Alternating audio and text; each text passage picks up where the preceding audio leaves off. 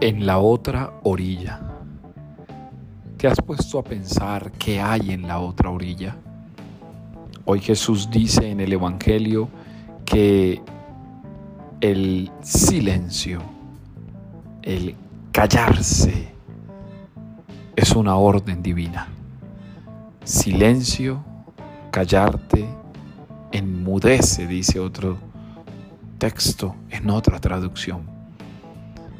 Callar, silenciarse, enmudecer. Eso ocurre en la otra orilla. En la otra orilla puedes pasar al silencio. En la otra orilla puedes entender mejor. En la otra orilla puedes aprender a escucharte. En la otra orilla te puedes alejar del ruido infernal que nos está precipitando en nuestro compromiso y en nuestra entrega en la otra orilla se encuentra con el propio corazón.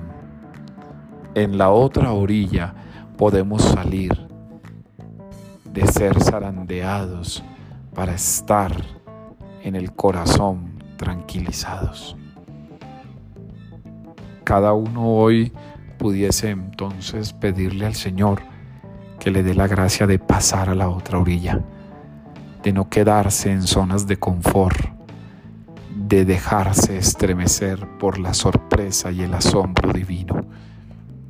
Siempre cuando estés en momentos de turbación, de inquietud, de perturbación, de intranquilidad, nunca olvides que Jesús te va a decir, hey, pasa a la otra orilla.